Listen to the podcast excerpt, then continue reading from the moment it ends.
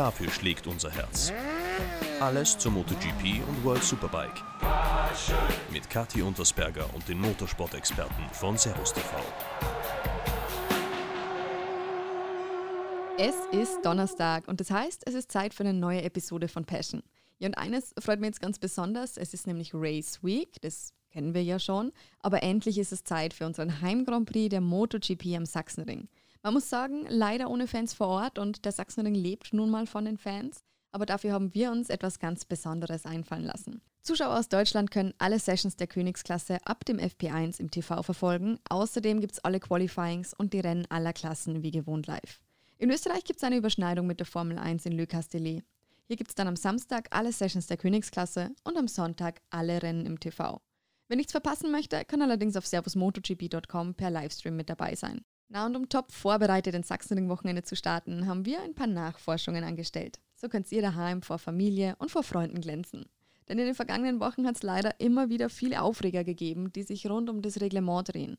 Egal ob Tracklimits, Bike-Swap oder digitale Flaggen, egal ob Geschwindigkeitsbegrenzungen oder offene Lederkombis. Wir haben alle Antworten zu den Fragezeichen, die sich in manchen Köpfen vielleicht noch immer befinden. Und wer könnte da bei der Klärung dieser Fragen geeigneter sein als Alex Hofmann, unser MotoGP-Experte und Ex-Rennfahrer? Deswegen Alex, erstmal Servus, schön, dass du da bist. Gleich die Frage an dich. Reglementtechnisch ist seit deiner letzten MotoGP-Saison ja einiges hinzugekommen. Wie schätzt denn du das ein? Ist es was Gutes oder kann man sagen, es wird doch eher in Grund und Boden reglementiert? Naja, also ich glaube generell, ähm, glaube ich, sind Regeln ja schon, schon sinnvoll in unserem Sport, der extrem technisch ist, da muss man natürlich reingehen, dass man da nicht äh, übertechnisiert, der extrem gefährlich ist. Da muss man natürlich auch gucken, wenn man sieht, dass Sachen und Dinge einfach gefährlich sind für die Fahrer und die Beteiligten haben wir ja dieses Jahr auch wieder spüren müssen in unserem Sport. Also Regeln sind ja eigentlich genau dafür da, eben dann Gleichgerechtigkeit zu schaffen und eben auch Sicherheit. Und deswegen bin ich ein absoluter Befürworter, dass wir da dran sind, dass wir da mehr machen. Aber dann ist halt auch die Frage, wie, wie man die Regeln auslegt und wie man sie anwendet und ob sie Sinn machen oder nicht. Und da muss man leider dieses Jahr schon sagen, da ist vom, von Regelseite halt einiges gekommen, was man schon hinterfragen kann. Reden wir über Track Limits zum Beispiel. Ein Thema, wo ich mich auch mal gerne live bei Servus TV dann aufrege drüber. Ähm, das, das ist noch nicht ausgereift. Äh, muss man vielleicht auch nicht erwarten am Anfang, aber gerade das Thema Track Limits ist ja etwas da, was jetzt einfach schon seit Jahren diskutiert wird finde ich, äh, hätte man besser lösen können und äh, auch schneller vor allem. Ja, wie du schon sagst, Safety First ist natürlich das Thema, aber wenn du schon die Track Limits ansprichst, reden wir doch kurz drüber. Mugello, das Podium hätte sich verändern sollen. Miguel Oliveira hatte ja eine Strafe bekommen wegen den Track Limits, äh, an mir später auch. Aber sie sind quasi, es, es hat sie egalisiert. Das Podium hat sie dann im Endeffekt nicht verändert. Joan Sarko, der auf Platz 4 gewesen wäre und demnach noch vorgerückt wäre am Podium, ist laut Stewards zu weit weg gewesen, um nach vorne zu rücken. Im Endeffekt hat sich keiner ausgekannt. Die Fahrer bei uns im Interview, niemand konnte uns so richtig erklären, was passiert ist, wieso es passiert ist. Äh, Klarheit haben die Fahrer also nicht. Was ist denn da jetzt deine Meinung im Detail? Wieso kann man das nicht festlegen? Im Reglement steht es nämlich auch nicht drin. Ja, das ist es ja eben so. Man, sind da halt, ähm, ich finde ja generell gut, wenn man, äh, wir haben ja dieses äh, Steward-Panel theoretisch mit drei sehr erfahrenen ähm, Ex-Rennfahrern oder zumindest äh, rennerfahrenen Menschen, die einen gewissen Menschenverstand mitbringen. Und mit diesem gewissen Menschenverstand müsste man schon weiterhin dieses Motorsport, du kannst nicht alles einfach nur nach Regelbuch machen, auch vielleicht so ein bisschen situativ sagen, okay, Vorteil, Nachteil zum Beispiel wird entschieden aufgrund der Bilder und der Rennleitung. Ist da wirklich ein Vorteil, Nachteil erstanden? Das kannst du nicht einfach in ein, in ein Regelbuch reinschreiben. Ähm, wenn einer abkürzt und dabei aber irgendwie eineinhalb Sekunden verliert, dann, dann kann man da nicht vom Vorteil reden, obwohl er eine kürzere Strecke gemacht hat. Das sind zum Beispiel Sachen, die gehen nicht. Und äh, wie, wie, du, wie du jetzt auch schon gesagt hast, also wenn nicht mal die Teammanager wirklich wissen, was passiert, nicht mal die Fahrer mal, die beschäftigen sich ja mit dem Thema und äh, die Cheftechniker und Teammanager kommen hin und sagen, hey du, letzte Runde bitte also Track Limits passt bitte immer auf, das ist ein ganz heikles Thema und letzte Runde extrem noch. Nur dann sind wir halt wie in Mugello, dass eigentlich beide Track Limits sind ein Witz an dieser Stelle. Also das ist einfach, ja, es ist auch ein Witz meiner Meinung nach, dass in allen Sportarten der äußerste Rand der Linie noch dazugehört. Das heißt, äh, im Fußball, im Tennis, in Sportarten, die es seit hunderten Jahren gibt, da ist das alles okay, wenn man die Linie noch irgendwie mitnimmt und ankratzt. Nur jetzt kommt die MotoGP und sagt, äh, nee, es ist der grüne Bereich, sobald man den berührt, ist, ist draußen und ist nicht mehr Rennstrecke. Und das dann halt auch nur noch mehr oder weniger richtig unter der Lupe in der letzten Runde und davor nur mit Ver Verwarnung. Also es ist, äh, es ist nicht richtig momentan, da müssen sie nacharbeiten, da werden sie noch viel Arbeit haben und, es versteht und kommt auch keiner richtig mit, was, was sie da wollen. Also ich finde es momentan eher eine Phase als eine Regel, die uns weiterbringt. Da würde mir wie bei anderen Sachen auf diesem Planeten momentan einfach der gesunde Menschenverstand mehr gefallen als, als eine schlechte Regel. Vor allem manche Fahrer haben ja berichtet, dass selbst die Verformung des Reifen die Track-Limit-Sensoren auslöst oder Gummiteile, die wegfliegen. Ist das denn möglich? Kannst du das bestätigen, dass es wirklich so diffus ist? Oder ist das dann vielleicht ein bisschen auch der Wunschgedanke der Fahrer, dass sie ja eh nicht drüber waren, dass das doch eh einen anderen Grund hat? Also wir haben uns die ja mal angeguckt in Jerez, als wir vor Ort waren. Also diese, diese Kontaktsensoren, das ist ja mehr oder weniger ein Kontaktkabel, das da liegt halt auch extrem, wie wird es, wie wird es äh, angebracht, berührst du, weil das liegt auf, auf der grünen Asphaltfläche. Das heißt, es kann natürlich auch so angebracht sein, mal, das sind jetzt da nicht in Millimetermaßen unterwegs, dass äh, eigentlich wäre dieser Kontaktstreifen nicht dort, der MotoGP-Fahrer das Grün nicht berühren würden, weil die Curbs sind ja mal leicht angehört im, im Vergleich zu den Grünen, was danach kommt. Das heißt also, äh, mit, diesem, mit diesem Kontaktkabel ist natürlich die Gefahr größer, dass der Reifen das berührt, äh, an Stellen, wo er normalerweise drüber schweben würde über die grüne Fläche. Also das kommt noch dazu. Also wie gesagt, weder, weder noch die Technik überzeugt mich zu dem Zeitpunkt, weder, weder noch die, die, das Regelwerk an sich. Ähm, aber momentan mal ich, bin ich dafür zuständig, deswegen muss man dafür leben und äh, freuen uns, wenn wir jedes Wochenende uns doch ein bisschen drüber aufregen können. ja, einen Aufreger hat es auch in äh, Barcelona ins letztes Wochenende gegeben mit dem Chestgate von Fabio Quattararo. Ich habe gesehen bei dir auf Twitter, du hast ja fleißig Memes äh, geteilt. Und äh, auch Fabio macht sehr viele Witze drüber. Kurz, was passiert ist, man sieht ihn fahren, der Reißverschluss geht auf, er wie soll man sagen, entledigt sich seines Brustprotektors und äh, kommt im Endeffekt als Dritter ins Ziel. Er hat eine Strafe bekommen, allerdings fürs Abkürzen zuerst und äh, der Aufschrei war natürlich groß und im Endeffekt kam dann hinterher die zweite Strafe für die fehlerhafte Sicherheitsbekleidung. Deine Einschätzung, was ist passiert, was hätte passieren sollen, vor allem seitens der Safety Commission? Also Rennleitung war im Urlaub. Die saßen in Sangria vorne vorne an der Barceloneta. Anders kann man das nicht beschreiben. Also die Abkürzung ist ja eine dieser Abkürzungen, wo man davon ausgeht, dass es eigentlich keine Abkürzung ist. Ne, also er hat in dieser Runde verloren. Wenn du die Zeiten anguckst, hat er, hat er Zeit verloren und nicht gewonnen. Ja, jetzt äh, für Fabio muss man sagen, äh, er fährt da drüber. Ähm, wichtiges Verhalten, und das hätten sie sich mittlerweile antrainieren können, ist nach hinten gucken, den nächsten noch vorbeilassen, dann bist du safe. Das heißt, da glaube ich, hat die Rennleitung einfach darauf gewartet, dass von ihm irgendein Zeichen kommt, nochmal umdrehen, nochmal Gas rausnehmen und, und einfach erkennen, dass ich jetzt hier halt neben der Strecke war. Äh, kann man darüber diskutieren, aber war jetzt meiner Meinung nach nicht so schlimm, weil, wie gesagt, er hat ja nichts gewonnen. Dann für die zweite Geschichte allerdings, und da mal diese Strafe, keine Ahnung, kann man, man muss man und kann man natürlich im Rennen umsetzen und nicht hinten drauf noch geben. Muss man ganz klar, wenn man sagt, das war nicht regelkonform, ne, dann muss man die jetzt dann auch im Rennen so andeuten, hey, Platz verlieren, kriegst gleich nach dem Ziel, kriegst eine drei Sekunden Strafe. Das muss er wissen im Rennen schon, wurde schon der Fehler eins. Aber anscheinend haben sie so lange darüber diskutiert, dass sie dann, als bei ihm die Lederkombi aufging und er sich da wirklich selbst diesen verpflichtenden Protektor rausnimmt, der einfach, das ist festgeschrieben. einfach im Reglement ist festgeschrieben, die Lederkombi muss zu sein und dieser Brustprotektor, der muss da drin sein. So. Das heißt, in dem Moment waren die wahrscheinlich noch am Diskutieren über Abkürzungen und was machen wir da jetzt? Uiuiui. Und um gar nicht mehr die Kapazität zu haben, zu sagen, okay, jetzt macht er hier aber gerade was komplett Falsches, der muss die schwarze Flagge kriegen. Und da gibt es auch gar keine Diskussion.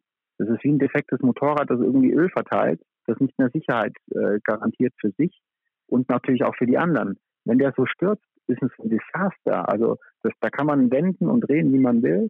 In dem Moment, wo die sehen, und die Onboards waren ja mehr als klar, muss innerhalb von ein paar Sekunden muss die schwarze Flagge mit seiner Nummer kommen und gut. Also da, da gibt es auch, auch gar nichts zu diskutieren. Also da sind dann Sachen mal klar geschrieben, nicht wie Track Limits und sonstige Geschichten, wo man ja immer wo eine Grauzone findet.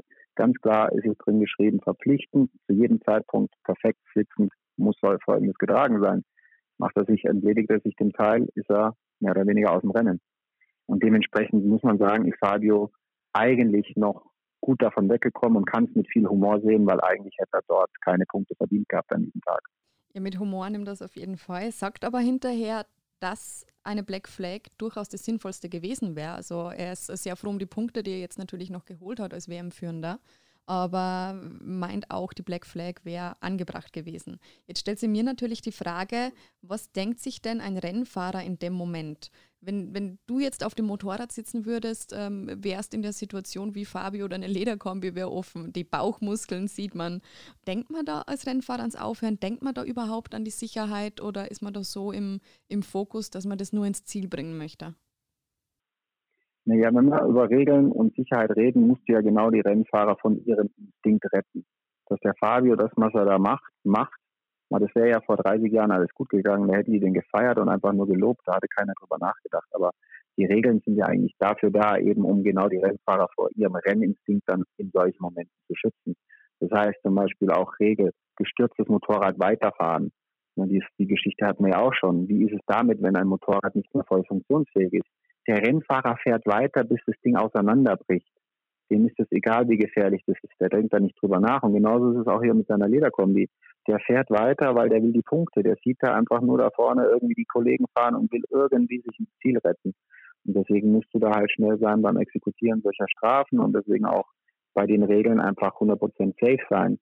Ähm, wie gesagt, also jetzt ist eines die Sicherheitsklamotte. Eine andere Geschichte wäre eben Sturz und Weiterfahren wo man auch drüber nachdenken muss, weil auch da haben wir schon gesehen, das kann halt auch richtig gefährlich sein. Theoretisch müsste man da auch nachlegen, aber der Rennfahrer macht seinen Job. Und das heißt, solange da sich noch ein Rad dreht und solange der noch einigermaßen festhalten kann am Lenker, fährt er bis zur schwarz-weiß karierten Zielflagge. Oberkörperfrei, aber geschafft hat er es. Um die Punkte ist er sehr froh.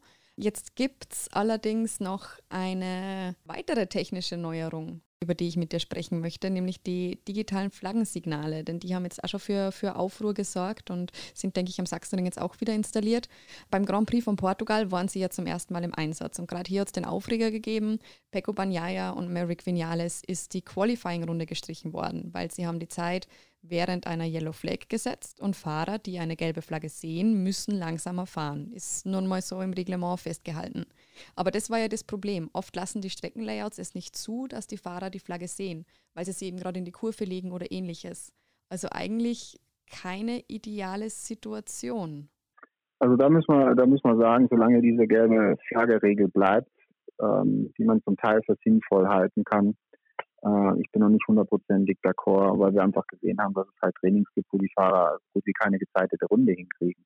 Das heißt dann auch einfach, dass das Bild verzerrt. Ähm, ich, find, ich finde, da müsste man noch einmal ähm, differenzieren, aber das ist halt dann auch für die Marshals einfach schwierig umzusetzen. Wie gefährlich ist eine Situation? Wo liegt denn da der Fahrer? Ist er schon rausgegangen? Das heißt, dieser ganze Mechanismus, Einschätzen der Gefahr, gelbe Flagge kommt raus, gelbe Flagge ist weg und die, die Marshals einschätzen, von wo die sind, müsste, müsste besser laufen, aber das, das, das kannst du nicht machen, weil du hast halt nie die gleichen Marshals vor Ort. Und du hast halt immer irgendwo in der menschlichen Reaktionskette einen Versatz drin. Ähm, deswegen, wenn, wenn Sie das weiter durchsetzen wollen, und ich glaube, das wollen Sie, das heißt gelbe Flagge, Runde gestrichen, dann müsste man eigentlich so ein bisschen machen, ähm, dass man Gelb nochmal aufteilt in, in, in Wichtigkeit und vor allem früher ankündigt. Das heißt, dass, dass ein Fahrer dann auch früher planen kann, ähm, in so einer Runde zum Beispiel. Das heißt, dass du halt direkt auf dem Display, das ist ja mittlerweile möglich, dass du bekommst Yellow Sektor 3 zum Beispiel, ne, dass du dann ganz genau weißt, okay, das Display, das eigene zeigt mir schon mal an.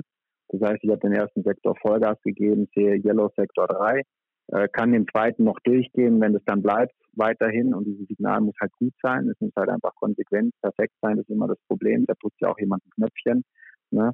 Dann, dann fährt der durch und dann weiß er, okay, in Sektor 3, bis dahin gebe ich jetzt Vollgas. Wenn da noch gelb ist, dann breche ich ab in Sektor 3.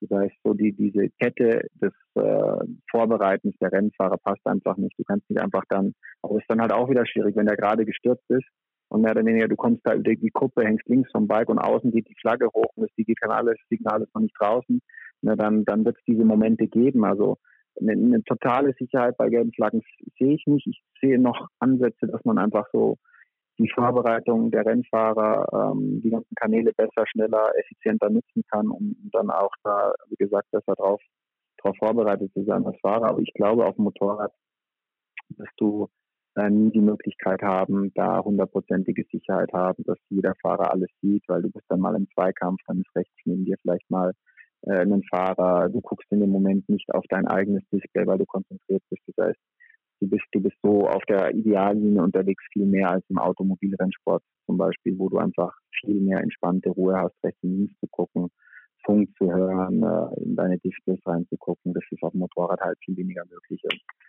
Ich, ich, ich finde es richtig mit, mit der Sicherheit und ich verstehe den Ansatz, aber in der Umsetzung müssen sie da noch ein bisschen, ja, diese komplette Gelb-Yellow-Flaggenkette, die müssen sie noch verbessern und effizienter werden, damit dann eben solche Fehler nicht passieren, wie es in Portugal der Fall war. Ähm, weil wenn man das jetzt halt mal guckt, äh, rennleitungstechnisch, da waren es die gelben Flaggen, haben halt schon mal das Rennfeldgeschehen ordentlich verzerrt. Dann hast du jetzt äh, den Fabio Quattararo in Barcelona, da haben sie das Rennen, Rennergebnis verzerrt. Ähm, wenn du so weitermachst, hast du dann halt über so ein Jahr mit 20 Rennen, hast du dann eventuell schon mal so deine dein Spiel von 20, 25, 30 Punkte hoch oder runter bei einem Fahrer, ne, aufgrund von solchen Entscheidungen. Das muss halt vermieden werden, weil wir wollen ja Ende des Jahres den besten Weltmeister haben und nicht der, der am glücklichsten durch, die Regel, durch den Regelwald gekommen ist. Ja, und wenn du es dann schon sagst, äh, die Punkte sind wichtig für Fabio vor allem, der ja einen anderen kleinen Patzer hatte. Deswegen würde zur, zur letzten umstrittenen Regel der Saison 2021 kommen, die Position der Bikes beim Bikeswap weil Fabio in Le Mans ja sein erstes Flag-to-Flag-Rennen äh, bestritten hat. Und er hat sein Motorrad beim Bikeswap aus Versehen vor der Box von äh, seinem Teamkollegen Merrick Vinales abgestellt. Bei den Sporting Regulations Punkt 1.18.17 heißt es, The machine entering the pits must stop in the position as indicated by officials prior to the race. Eh klar, um Chaos zu vermeiden, um, wie du es eh zu Beginn schon angesprochen hast, um für Sicherheit zu sorgen. Ja, natürlich.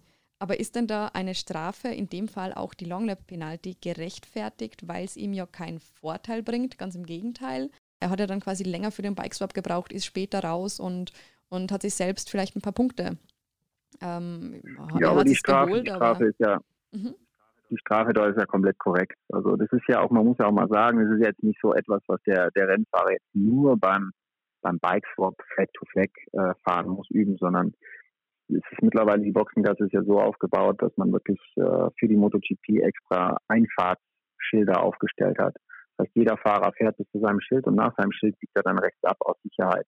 Um auch einfach diesen Zugang in die Box rein. Früher sind dann ganz früh schon rechts da zu den, zu den Fußgängern rübergefahren und dann da hingecruised. Das war super gefährlich, wenn da einer aus der Box kommt. Das heißt, die fahren jetzt wirklich bis vor fünf Meter vor die Box und biegen dann auf den letzten fünf Metern rechts ein. Und das trainieren die das ganze Wochenende. Das heißt, der Fabio mit aller Nervosität und erstes Fleck to Fleck, das ganze Wochenende nach jedem Warm-up, nach jedem freien Training fährt er immer gleich in die Box rein und da muss das halt auch im Rennen sitzen.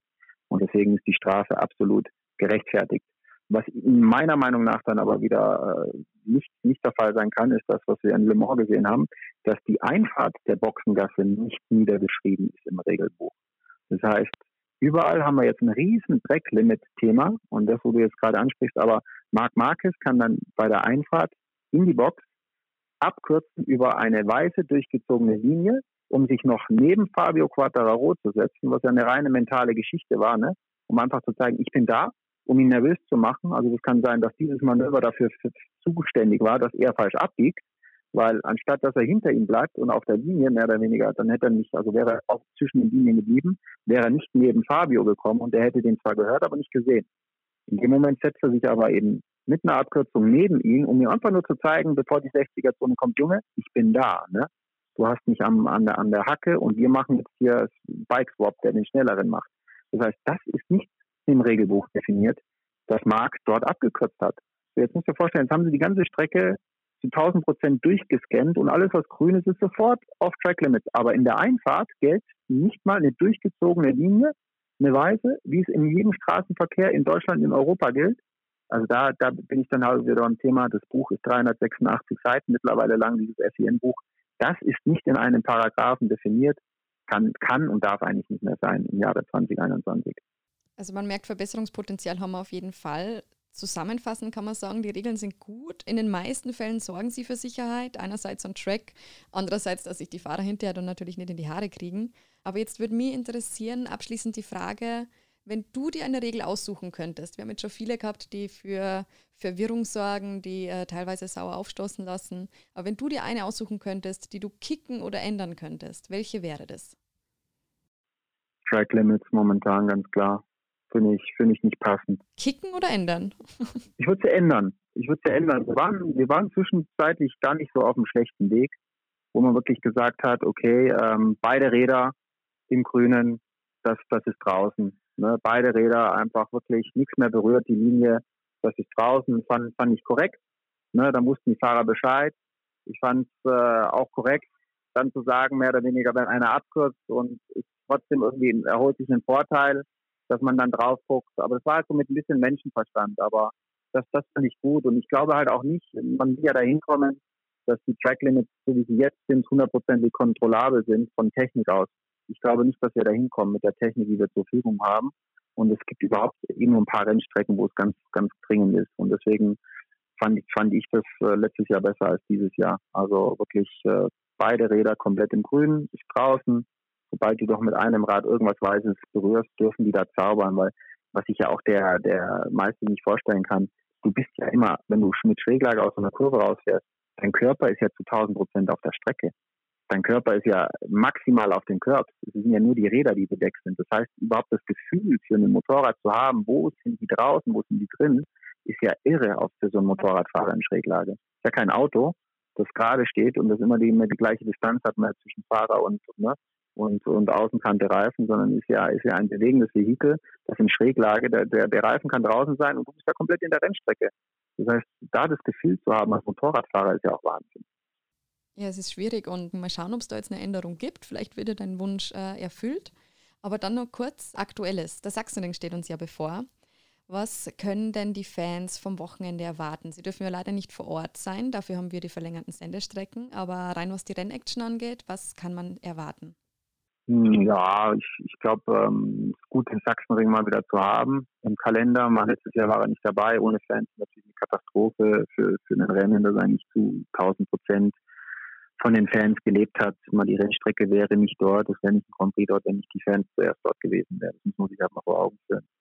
Ähm, ich glaube aber trotzdem, dass wir jetzt mal so einen so so ein Cut haben in, in den ganzen Rennstrecken, die wir jetzt die letzten eineinhalb Jahre haben. Die waren immer ähnlich, es waren immer die gleichen Rennstrecken. Jetzt kommt mal wieder Abwechslung rein oder Sachsen ist halt mal ganz anders. Das heißt, es könnte auch so ein bisschen ein Eye-Opener werden, wie fit ist Marc Marquez, der Sachsen King, weil wenn er dort Probleme hat und links herum, wo er eigentlich sagt, er hat keine Schmerzen, ähm, dann mehr oder weniger in diesen drei Rechtskurven wird noch nicht mal hart gebremst. Also das, das sollte wirklich für ihn eine, eine, gute Möglichkeit sein, da vorne mitzufahren. Aber wenn wir sehen, dass, dass er mit seiner Honda da nicht konkurrenzfähig ist, dann hat Honda nicht ein großes Problem, sondern ein extrem großes Problem.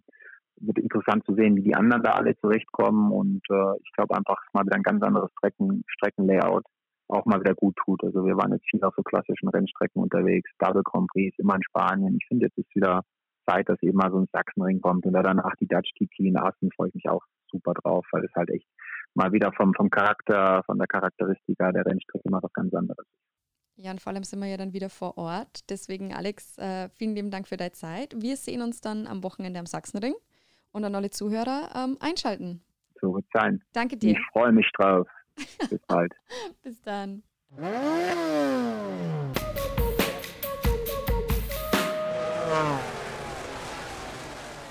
Regeln sind gut, Regeln sorgen für Sicherheit, aber wie ihr gehört habt, hapert es bei uns noch ein wenig an der Ausführung. Ob es da noch Anpassungen gibt, ist unklar, aber sobald das der Fall ist, werden wir berichten.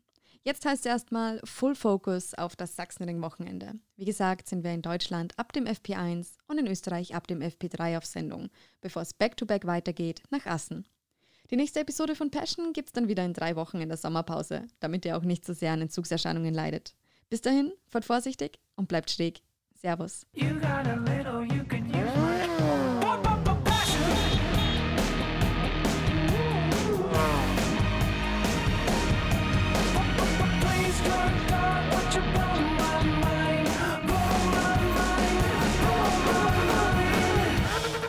Passion, der Motorsport-Podcast von Servus TV. Dafür schlägt unser Herz.